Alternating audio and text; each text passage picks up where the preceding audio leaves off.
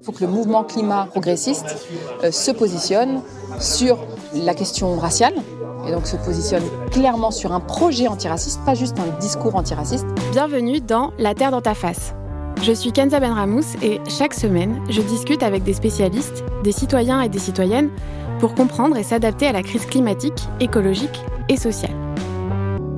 Vous la voyez, la Terre? Elle brûle, elle se noie. Il est temps de remettre la Terre à sa place, dans l'actualité et dans ta face.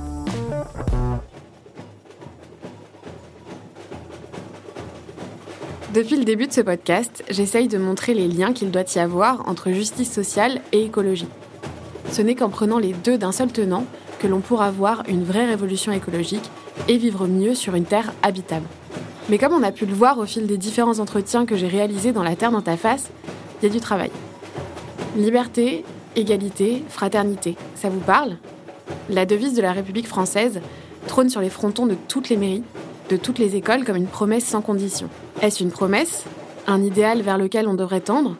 Ou bien de la poudre aux yeux? Pour la fraternité, je dirais qu'on a quand même tendance à bien choisir à qui elle est destinée, et pour l'égalité, force est de constater qu'elle est loin d'être acquise. En ce qui concerne la liberté, encore une fois, l'État choisit jusqu'où elle peut aller et qui elle doit concerner. Ce qui est certain, c'est que la portée de cette devise n'est pas la même pour tout le monde. Et ce sont les classes populaires et avec elles les personnes issues de l'immigration qui en font les frais. Alors pourquoi la liberté n'est pas la même pour toutes et tous et serait-elle la clé d'un monde vivable? Aujourd'hui, je suis avec Fatima Wassak. J'ai pu discuter avec elle de son nouvel essai pour une écologie pirate qui parle de l'écologie et de l'ancrage de cette problématique dans les quartiers populaires. L'ouvrage est paru le 9 février aux éditions La Découverte. J'ai retrouvé Fatima Wassak à Rennes à l'occasion d'une rencontre organisée par Front de Mer 35. Nous avons enregistré cette interview à la fin de l'échange où le public, vous allez l'entendre, était présent en nombre. Bonjour Fatima Wassak. Bonjour. Lors des marches climat, on voit une certaine jeunesse dans la rue, majoritairement blanche. Pourquoi on ne voit pas ou peu la jeunesse des quartiers populaires? C'est une question euh, qu'on me pose euh, souvent parce qu'effectivement, il y a un constat qui est partagé par tous et toutes, qui est d'ailleurs euh, totalement objectif, bah, qui consiste à dire que, effectivement, les personnes qui participent à ces marches climat après année après année, euh, sont essentiellement effectivement euh, blanches, de classe euh, moyenne supérieure. Et la question qu'on pose après ce constat, c'est de dire mais pourquoi les personnes qui sont les plus victimes du désastre écologique et qui auraient donc le plus intérêt à se battre sur un front de lutte contre le réchauffement climatique, pourquoi ces personnes-là ne sont pas là? Je pense qu'on pose mal la question euh, la question, c'est pas euh, de savoir euh, qui constitue ce front de lutte contre le réchauffement climatique. puisque la question, ce n'est pas une question de mobilisation ou de sensibilisation. La question, c'est quel est le projet politique, écologiste, mais le projet politique, derrière lequel on voudrait que les populations qui vivent dans les quartiers populaires se rangent, en fait. Est-ce que oui ou non, ce projet est utile, répond à leurs enjeux euh, fondamentaux, à leurs intérêts, etc. Et c'est là où ça pêche. Et donc mon hypothèse, c'est que parce que le projet politique euh, écologiste qu'on propose aux quartiers populaires n'est pas satisfaisant, parfois même se fait contre les populations qui vivent dans les quartiers populaires, c'est pour cette raison-là qu'on ne retrouve pas évidemment cette population sur le front, sur le front climat. Est-ce qu'il y a une réelle volonté de contrôler les lieux investis par les jeunes des quartiers populaires? Ah, mais ça depuis euh, des décennies et des décennies. C'est-à-dire que c'est euh, même euh, assez spectaculaire à quel point il n'y a pas ou très très peu d'espaces autonomes dans les quartiers populaires, en particulier d'espaces effectivement où pourraient se mobiliser les jeunes des quartiers populaires, qui est alors dans la classe dangereuse considérée comme la classe encore plus dangereuse.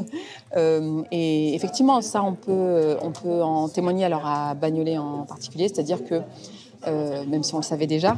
Euh, voilà quelques femmes, euh, des mamans, qui veulent mener un combat écologiste dans un lieu, c'est-à-dire y mettre en œuvre en fait le projet auquel elles réfléchissent depuis longtemps, notamment autour de la question de la respiration, de la, lutte contre la pollution atmosphérique puisqu'il y a Bagnolet, un échangeur autoroutier, et on sait très bien, en tant que maman, que nos enfants sont plus asthmatiques, ont des problèmes respiratoires, etc. Sont plus déprimés aussi que les autres. Euh, et, d'ailleurs, on a lu un rapport de l'UNICEF qui montre ça, qui montre, date de, 2001, de 2021, pardon, donc très récent, et qui montre à quel point euh, les enfants des quartiers populaires, les enfants pauvres, subissent encore plus que les autres euh, la pollution de l'air. Euh, et donc voilà, des mamans qui veulent euh, mener un projet pour leurs enfants, qui veulent euh, se, saisir de la question écologique pour améliorer leur sort, améliorer le sort de leurs enfants, et tout est fait pour les en empêcher. et ce sont des femmes, ce sont des mamans. Je, ne parle pas de, ces lieux qu'envisagerait en fait d'occuper des jeunes des quartiers, parce qu'encore une fois, ils sont considérés comme encore plus dangereux que, que les maires des quartiers populaires. Pour vous, est-ce qu'il y a une génération climat Et euh, qu'est-ce qui manque en fait Si jamais il n'y en a pas, qu'est-ce qui manque pour qu'on ait une vraie génération climat? Alors oui, il y a une génération climat et ça c'est indéniable, c'est-à-dire qu'il y, a une, il y a un espoir en fait dans cette euh, génération climat. Euh, une population, une partie de la population qui refuse euh, ce monde euh, irrespirable. Et ça, c'est euh, évidemment incontestable. C'est même pour moi source d'espoir, en fait. Hein. C'est-à-dire que je peux être très critique dans le livre du mouvement climat, c'est vrai, mais c'est une critique parce que j'en suis et que j'ai beaucoup d'espoir que, à force de discuter, débattre, convaincre, on puisse euh, euh, mieux orienter le, mouvement. Mais il y a clairement euh, une génération climat et, il faut encore plus la, valoriser, etc. Maintenant, la, question climat, elle n'est pas portée uniquement par des personnes et des organisations progressistes qui défendent l'égale dignité humaine, en tout cas qui se battent pour l'égale dignité humaine. On le sait, aujourd'hui, les, les AMAP les plus fournis, euh, les plus costauds, elles sont tenues par des écofascistes dans la région de Lyon, par exemple.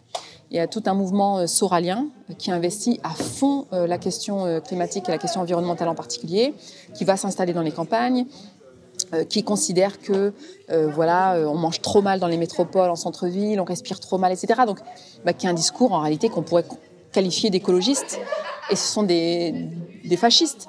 Donc euh, c'est bien que dire climat tout seul ou écologie toute seule ou mouvement climat tout seul, euh, c'est vraiment pas suffisant. Lorsque le mouvement climat euh, dit de manière très vague, il faut se mobiliser sur la question climatique, on n'a plus que trois ans pour agir. Ça, c'est catastrophique d'un point de vue stratégique, puisque ce n'est pas assez précis sur le projet et la société à laquelle on, on aspire. Des écofascistes pourraient dire ça des survivalistes pourraient dire ça. Et donc, euh, voilà, ce qu'il faut faire maintenant, c'est de dire euh, quel projet écologique on, défend.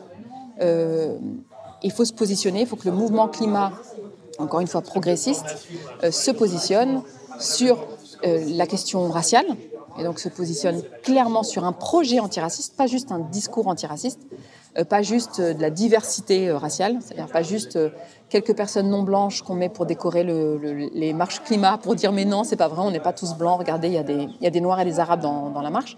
Ça, ça suffit pas, c'est même catastrophique en fait comme, comme projet en fait de simplement user de diversité raciale. non, ce qu'il faut, c'est voilà concrètement comment on fait pour que l'humanité qui est sous-humanisée bah, soit respectée dans sa dignité humaine. Voilà, c'est quoi le projet antiraciste concret ici dans l'Hexagone en France? C'est notamment le rapport quartier populaire. Comment on fait pour que les gens qui vivent là ne subissent pas le racisme, ne subissent pas euh, le, quadrillage policier, toutes ces politiques d'étouffement qui tendent à les sous-humaniser? Concrètement, qu'est-ce qu'on fait en fait? Et comment on fait pour pour mener à bien un projet internationaliste qui permettrait alors de répondre à une question très simple, très concrète. Moi, j'axe à fond là-dessus parce qu'elle est simple en fait. C'est est-ce que oui ou non, euh, euh, nous sommes pour une liberté de circuler sans condition, oui ou non? En tant qu'écologiste d'ailleurs, comme modalité de mise à l'abri en cas de catastrophe climatique. Et, le mouvement climat, cette génération climat, elle gagnerait à être conséquente, consistante, si elle s'engageait clairement sur ces questions-là d'égal dignité humaine et de justice, en fait. Mais concrètement, avec encore une fois des, campagnes, des projets, des actions euh, euh, concrets comme elle sait le faire sur d'autres questions. Vous parlez de liberté de circulation. Euh, justement, les marches pour le climat, elles soulèvent la question de l'occupation de l'espace public. elles ont quoi comme espace public ou comme espace tout court les classes populaires? Bah, elles en ont peu. et c'est toute euh, l'oppression qu'elles subissent. Euh, cette oppression, elle passe par euh, l'assignation à résidence, notamment dans les quartiers populaires, ou de mille et une manières en fait. Il n'y a pas que le quadrillage policier. Alors, le quadrillage policier, c'est ce qui paraît le plus évident parce que on a des policiers en uniforme avec des armes. C'est très visible, c'est spectaculaire, et on a quand même réussi dans les quartiers populaires à politiser cette question-là et à la rendre médiatique, à l'imposer dans le débat public. Maintenant, voilà, à gauche, on dit euh, la police tue, euh, il y a des violences policières, il y a des crimes policiers. C'est quelque chose qu'a réussi à obtenir euh, ce mouvement des quartiers populaires. Même s'il n'est pas organisé de manière autonome politiquement, il a quand même une force aujourd'hui et il peut imposer ce genre de, de débat et de, questions politiques. Donc le quadrillage policier, c'est quelque chose qu'on connaît.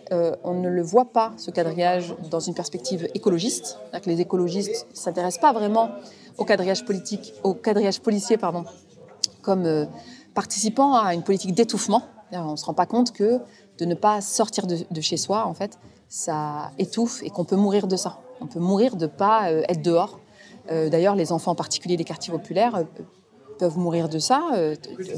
alors ça paraît un peu éloigné, mais l'essentiel des violences et des crimes que subissent les enfants, c'est majoritairement au sein des foyers le fait de verrouiller l'accès au dehors, l'accès à l'extérieur, c'est mettre en danger les, enfants.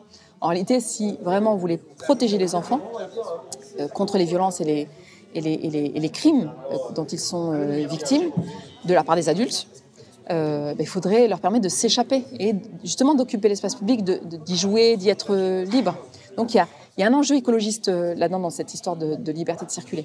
Mais, ce n'est pas, posé, concernant le quadrillage policier, Concernant euh, bah, l'espace de jeu, par exemple, c'est comment on ne désenfantise pas les enfants, comment les enfants bah, ils vivent leur vie d'enfant et notamment euh, ils ont un, temps, un espace euh, qui n'est pas utile, mais qui est destiné à, à contempler les choses, à s'amuser, à jouer à un endroit ou à un autre, sans que ce soit euh, sous le contrôle des, adultes, sous le contrôle des parents, sous le contrôle de la police, etc. etc. Il y a cette histoire d'ascenseur en panne. On n'y pense pas forcément, on pose ça comme une question sociale, mais c'est aussi une question écologique.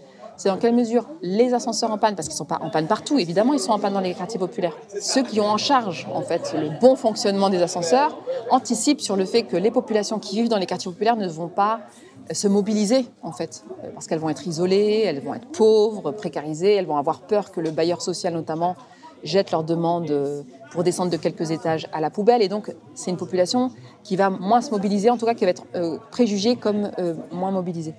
Euh, bah, les ascenseurs en panne, bah oui, ça assigne aussi à résidence. C'est-à-dire qu'on y réfléchit à deux fois avant d'aller dehors, parce qu'on se dit on va j'habite au 17e étage, enfin pas moi, mais je veux dire les personnes qui habitent au 17e étage, voilà, se disent mais je prends le risque de me retrouver coincé dans l'ascenseur alors que je dois aller travailler, je dois conduire les enfants à l'école. Euh, ou alors, euh, voilà, je, dois avoir des soins, euh, j'ai besoin de, quelqu'un qui serait envoyé par la MDPH pour me soigner. la personne ne peut pas venir parce qu'elle ne veut pas monter 15 étages et elle n'est pas assurée d'ailleurs pour les monter. Et donc ça, c'est aussi une manière d'assigner à, à, résidence. Donc voilà, de mille et une manières, on assigne à résidence. Et c'est une question qu'on devrait poser.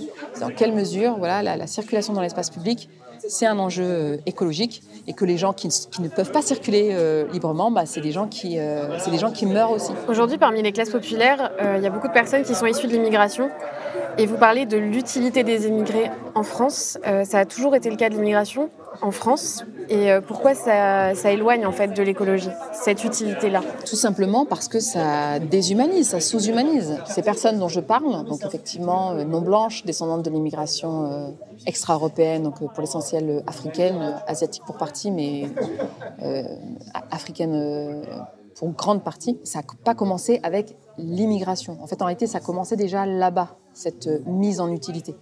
Euh, avec les tirailleurs. Il y a un film qui est sorti euh, très récemment, il y a quelques semaines, euh, avec Omar Sy, qui s'appelle Tirailleurs. Et alors, le, grand intérêt du film, il faut voir ce film, il est vraiment très beau, mais l'un des enjeux du film, c'est de montrer à quel point, lorsqu'on parle de ces tirailleurs comme de, personnes qui, ont sauvé, qui sont venues pour libérer la France ou sauver la France, on, oublie de dire qu'en fait, ce sont des personnes qui ont été forcées de venir. Et ça, le film le montre bien et qui ont été considérés comme de, l'énergie, des réservoirs d'énergie, de la chair à canon. Donc ça commençait déjà à l'époque. Effectivement, nos parents, nos grands-parents euh, ont été appelés en Europe pour reconstruire la France et donc ils étaient utiles pour la reconstruire.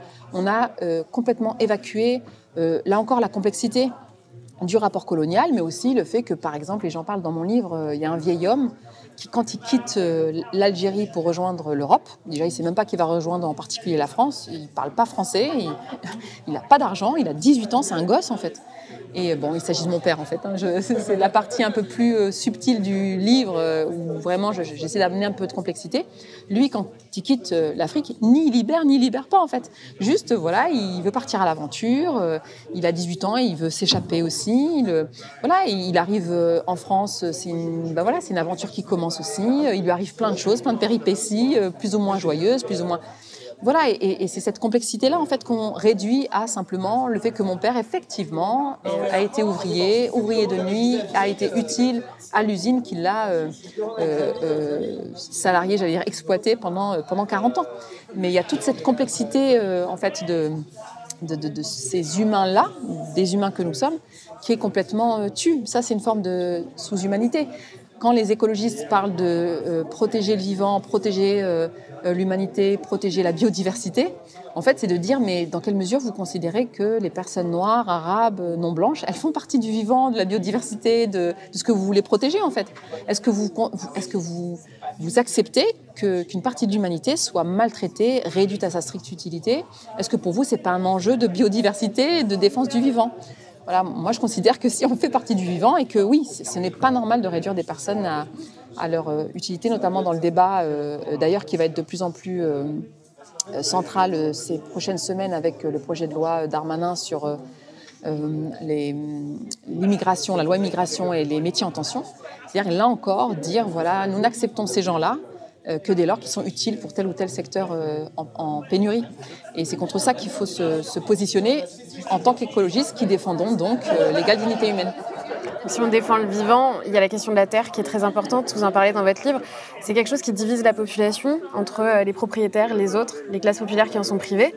Euh, elle date de quand et elle vient d'où cette séparation? La, ligne de, fracture que vous évoquez est pas si centrale euh, dans le livre et dans mon propos parce que il s'agit pas. je ne pose pas la question de la propriété privée, même si je renvoie aux travaux de Violaine Girard euh, qui a euh, euh, étudié, qui a enquêté sur ces familles, notamment musulmanes, notamment non blanches, noires, arabes, qui, ont, qui, ont cherché à s'extraire des quartiers populaires, des villes, des métropoles, pour habiter plus voilà, le périurbain le, ou, la campagne, et qui ont été empêchés, y compris par des autorités des villes de gauche, empêchés d'acheter en fait.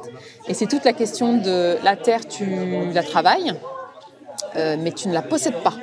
Donc ça, je trouve ça intéressant en fait, le refus euh, de, voir des personnes acheter, euh, évidemment pas n'importe quelle personne, les personnes non blanches, acheter la terre, posséder la terre en France et en, Europe, alors même que beaucoup des, dire des exploités agricoles, des saisonniers notamment, des ouvriers agricoles, beaucoup sont, sont non blancs.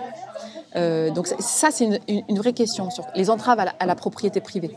Euh, non, moi je pense, je, parle tout simplement dans le livre, dans le rapport à la terre, euh, d'une ligne de fracture entre d'un côté les personnes qui sont considérées comme étant légitimes sur cette terre et les personnes qui sont considérées comme étant illégitimes, donc qu'elles soient propriétaires ou pas. on peut être propriétaire, mais dès lors qu'on est non blanc, donc à, posséder une maison, dès lors qu'on est non blanc, on est quand même confronté à des débats euh, des débats politiques, euh, notamment à l'occasion des campagnes électorales, où on remet en question la légitimité à être ici. Euh, c'est-à-dire que bah, tel propriétaire va quand même regarder France 2 et où on va dire oui, mais on ne sait pas parce que les musulmans, on ne sait pas s'ils sont assez assimilés, etc. Et peut-être qu'il faut les renvoyer dans leur pays d'origine. Euh, je veux dire, c'est pas tant la, question de la propriété privée, c'est vraiment la question de la légitimité. Comment vous en êtes venu à cette réflexion sur la terre? Est-ce qu'il y a eu un élément déclencheur en fait de cette réflexion vraiment sur l'accès à la terre? C'est petit à petit en fait effectivement que je suis passée du territoire à la terre moi-même. Aussi parce que moi j'ai un rapport à la terre en Europe, en France, euh, qui est le rapport qu'ont beaucoup de personnes qui sont pas nées en France et en Europe, qui sont nées en Afrique et qui euh, vivaient presque comme une gloire personnelle et une fierté personnelle le fait de ne pas être né ici. Euh, et j'ai travaillé longtemps à la politique de la ville. Je pense que ça, ça, a joué aussi, c'est-à-dire euh, bah, qualifier cette terre-là non pas comme une terre, mais comme une zone, donc les us, les ZEP, etc. et c'est enfin parce que on n'a pas un accès en fait en réalité à la terre. Il n'y a pas de terre euh, dans les quartiers populaires, très peu. Ce sont les zones justement les plus artificialisées, les plus bétonnées, etc. Et donc c'est pour ça, c'est ce qui nous empêche en fait d'avoir ce rapport affectif, amoureux, charnel à, cette terre-là en fait. Euh, mais effectivement, c'est quand euh, voilà, j'ai un peu bougé ailleurs en France et, quand, et c'est quand j'ai pu constater à quel point les personnes qui défendent le mieux la terre contre euh, la pollution, contre la maltraitance de la terre, contre ce qu'on appelle les grands projets inutiles, euh, bah, ces personnes-là, c'est celles qui sont le plus ancrées dans la terre, c'est celles qui se sentent le plus légitimes à habiter là, en fait. Et c'est comme ça que je suis revenue, en fait, dans les banlieues, pour dans les quartiers populaires, pour me dire, mais en fait, nous, on est dans une totale incapacité, en fait, de défendre la terre, puisqu'on n'y est pas considéré comme étant chez nous. Et donc, il faut poser la question de la terre. Et effectivement, bah, parce que aussi j'ai des enfants, euh, donc cette fierté, cet orgueil de dire mais je suis pas née ici, euh, euh, bah, évidemment je peux pas transmettre ça à mes enfants, ne serait-ce que parce que mes enfants sont pas, ils ont leur mère est marocaine, leur père est, algérien, donc de toute façon c'est même pas la même terre, donc bon voilà et donc de toute façon ils sont nés en France et que leur terre elle est ici. Je veux dire ils ont grandi à Bagnolet en Seine-Saint-Denis, ils ont une fierté d'ailleurs d'être d'être de Bagnolet et de Seine-Saint-Denis. Bon, cette fierté, il ne faut pas qu'elle soit uniquement euh, dans le nom du territoire. Il faut aussi que ce soit une, fierté qui soit euh, ancrée dans, cette terre-là. Et, si on est nombreux et nombreuses à transmettre ça à nos enfants, vous êtes ici chez vous, cette terre c'est la vôtre, ben, on s'assure aussi de la capacité qu'auront nos enfants à défendre euh, leur terre et donc à sauver leur sort. Euh, je voudrais revenir sur un exemple que vous donnez dans votre livre, c'est celui des plateformes de téléconseil, qui pour moi, elle est, hyper marquante en fait cette image. Donc, euh, elles existent en France, mais elles sont beaucoup délocalisées, notamment au Maghreb et au Sénégal. On demande souvent aux personnes qui travaillent dans ces centres de changer leur prénom pour des prénoms français. Euh, se voir imposer un changement de prénom tous les jours, c'est violent, c'est humiliant et c'est raciste. Est-ce que vous pouvez nous expliquer pourquoi ça participe au désancrage de l'écologie pour ces travailleurs et pour les classes populaires qui en sont issues? Oui, c'est déjà euh, effectivement une humiliation. Alors c'est ce que j'appelle dans le livre la hugra. Et alors je, je, tenais absolument à utiliser ce mot parce qu'il est totalement absent en fait de, du débat euh, politique, de, du, du, champ euh, universitaire notamment, alors qu'il est très très présent dans les quartiers populaires. Je veux dire, on parle très souvent et depuis euh, plusieurs décennies maintenant de Hogra pour parler d'humiliation. Et c'est un mot qui est vraiment très difficilement euh, traduisible, mais qui dit bien la, nécessité qu'a un système colonial et raciste de, passer sous terre, en fait, une partie de l'humanité pour mieux l'exploiter. Et qu'il s'agit bien là d'une nécessité. Ce n'est pas une personne vis-à-vis d'une autre personne, mais c'est bien un système qui cherche à détruire en fait euh, moralement et psychiquement euh, une partie de la population, encore une fois pour mieux l'exploiter, pour mieux l'opprimer. Euh, et effectivement, je, parle de hogra et donc d'humiliation, de, sous-humanisation pour ces métiers-là, les métiers notamment de, ce tertiaire à la chaîne. En fait, donc c'est pas la classe, c'est pas le, c'est pas la classe ouvrière telle qu'on l'envisage, c'est pas Charlie Chaplin, les, temps modernes, euh, effectivement, mais ça y ressemble. C'est-à-dire quand on y regarde de plus près, c'est du tertiaire à la chaîne en fait. C'est la répétition euh, des, propos, des gestes, euh, et c'est aussi pour ces personnes-là le, fait d'être constamment surveillé, contrôlé, écouté.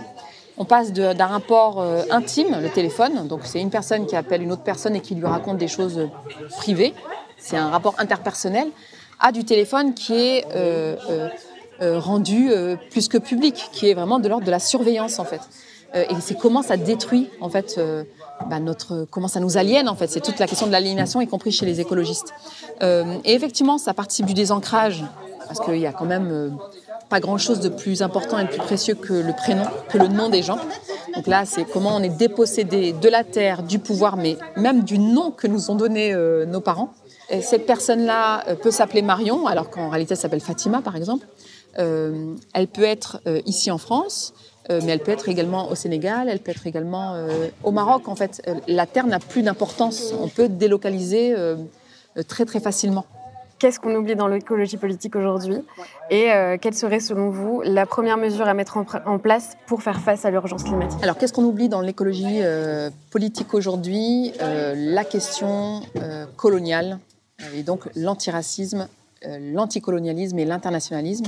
Qu'est-ce qu'on peut mettre en place de manière très concrète des revendications, des mots d'ordre autour de cette liberté de circuler sans condition portée par les députés, par les députés européens, par des ONG, par la CIMAD, par les collectifs de sans-papiers, par les collectifs féministes, etc., pour aboutir à ce droit qui va permettre, euh, euh, pas tout évidemment, un droit ça permet pas tout en fait, euh, mais en tout cas ça va débloquer un certain nombre de situations, ça va permettre à des associations euh, qui euh, défendent le droit des personnes migrantes notamment euh, de ne plus le faire dans l'illégalité, de ne plus être criminalisées parce qu'elles ont été solidaires et parce qu'elles ont aidé des personnes migrantes. Et donc voilà, quelque chose de très concret. Donc la liberté, c'est pas uniquement un truc abstrait dans les nuées, c'est quelque chose de très concret et j'espère que le mouvement climat va s'en saisir là ces, ces prochains temps. Merci à Fatima Wassak pour son temps et à vous d'avoir écouté cet épisode. Retrouvez-moi tous les jeudis pour un nouvel épisode. Et si vous avez aimé ce podcast, dites-le nous. Vous pouvez nous laisser des étoiles sur les plateformes de podcast et nous suivre sur les réseaux at alvéole-du-bas création. À jeudi prochain.